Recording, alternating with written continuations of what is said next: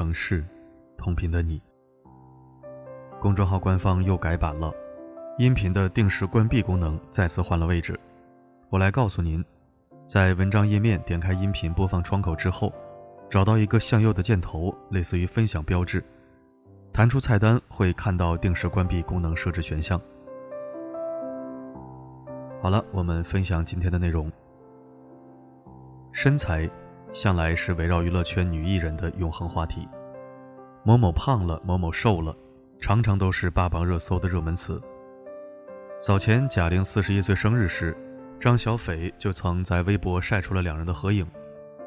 许久没有露面的她瘦了很多，整个人神清气爽。而这仅仅是个开始，为了新电影，贾玲需要完成减重一百斤的计划。而后她缺席《王牌》的录制，也证实了这一点。对此，观众们纷纷表示理解，并期待贾玲早日拍摄完电影，继续给大家带来欢笑。今天，贾玲发布微博，称自己已为新电影减肥一百斤，整整一年都在闭关，这一次也是带回了自己的新作《热辣滚烫》。喜欢贾玲的影迷纷纷为她加油打气。随后，贾玲减了一百斤，贾玲声音都变了，冲上热搜。贾玲瘦身成为热议焦点。一张电影剧照流出，引起轩然大波。有人质疑贾玲是否是真的瘦身成功，也有人猜测是 AI 合成。很多人不禁好奇：明明在这个明星辈出的时代，为什么贾玲能够集万千宠爱于一身？凭什么越来越被人喜欢？她到底有什么魔力呢？而这不是一朝一夕形成的，早在贾玲进入娱乐圈时就已初见端倪。在知乎上曾有这样一个问题。为什么那么多人喜欢贾玲？有个高赞回答是：因为他有观众缘。这份观众缘不仅源于他的喜剧天赋，还跟他的真诚与努力有很大关系。贾玲自小喜欢表演，表演的种子也就在她心里扎下了根基。为了追梦，贾玲连续两年参加了艺考，终于考上了中央戏剧学院。可谁知却造化弄人，妈妈的一句话改变了她的人生。当时学校打电话来问，戏剧和喜剧表演班报哪一个？贾玲恰好不在家，妈妈带着湖北口音把戏剧说成了喜剧，于是她被分进了相声班。阴差阳错之下，贾玲与最喜欢的戏剧表演失之交臂。虽然选择不尽人意，但她还是带着美好憧憬来到了北京上学。从此，贾玲全身心投入进相声的学习中。刚开始，班上有十个女同学。后来人都走光了，只剩他一个。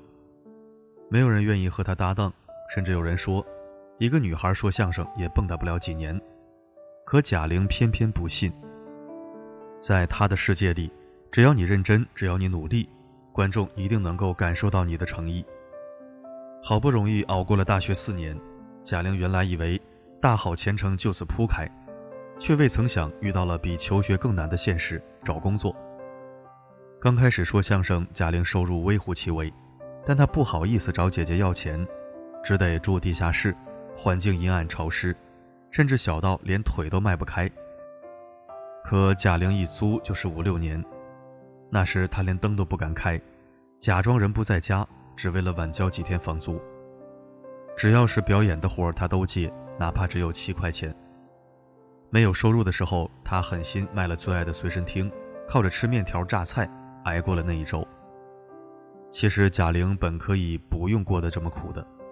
毕业后，放在贾玲面前有两种选择：一是选择老家，安安稳稳端着姐姐在老家安排好的铁饭碗；另一个就是继续在北京，饥一顿饱一顿，追着梦想。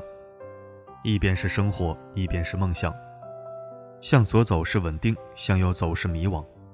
但贾玲想闯的决心丝毫没有被动摇。在访谈里，主持人问过他：“那个时候你觉得苦吗？”贾玲淡淡的说：“不苦，因为你吃的苦，老天爷回报给你了。”尽管打心眼里喜欢表演，可贾玲迟迟没能出名，于是她咬紧牙关和姐姐承诺：“再冲一年，不行就回家。”直到遇到了师傅冯巩，贾玲的处境才有所改善。那段时间，冯巩给她传授经验，带她演出，逢人就推荐。虽然日子不算富裕，但也算勉强维持生活。好在皇天不负有心人，让他等来了属于他的机会。终于在二零一零年，贾玲搭档白凯南表演相声《大话捧逗》，第一次登上春晚。虽是新面孔，却获得了我最喜爱的春晚节目曲艺组三等奖。自此以后，他一炮而红，成为了春晚的常驻嘉宾。渐渐地闯出了名气，他也得到了很多观众的喜欢，大家都记住了这个爱笑有梨窝的姑娘。如果说春晚的舞台让贾玲崭露头角，那综艺舞台就让观众们近距离感受到了她的喜剧天赋。跨行如隔山，想要从相声圈转型，并不是一件容易的事情。那些年总能在各种综艺节目中看到贾玲，要说起她事业的转折点。那必属百变大咖秀的舞台。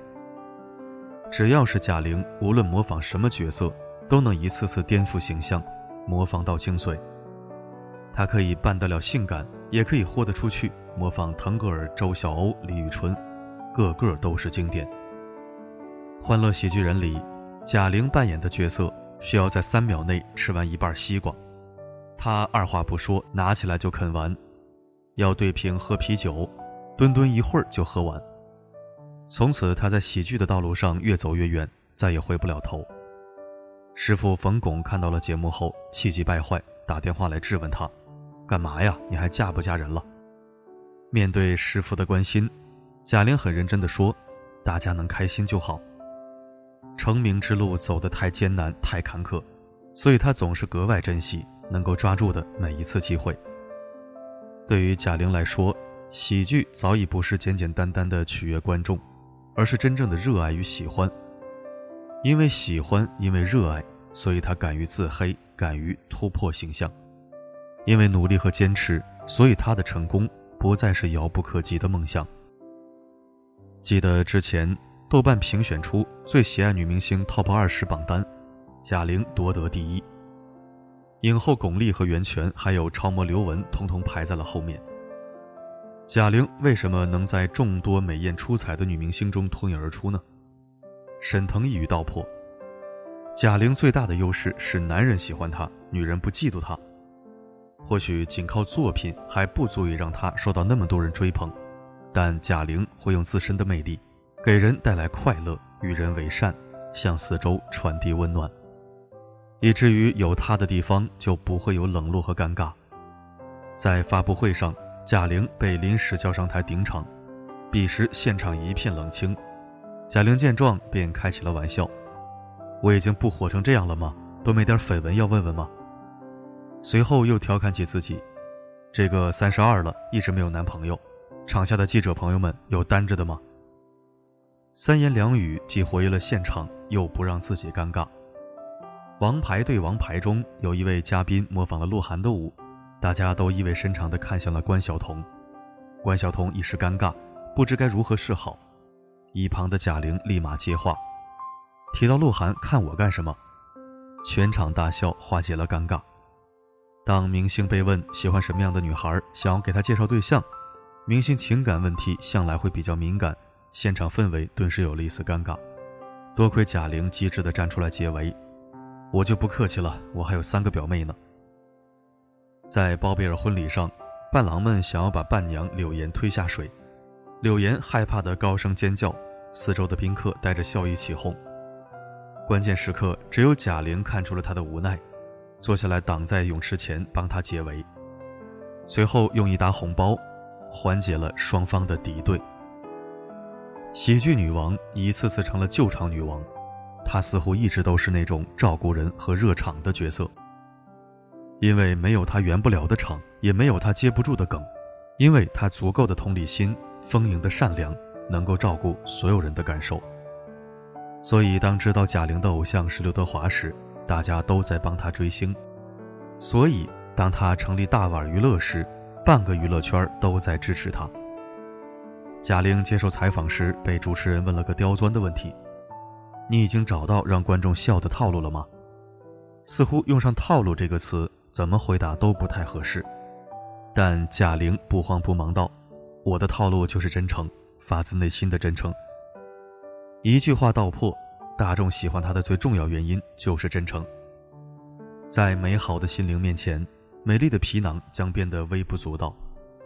贾玲的一生就像一部，从青涩的开场到绚烂的高潮，一路以来走得很不容易。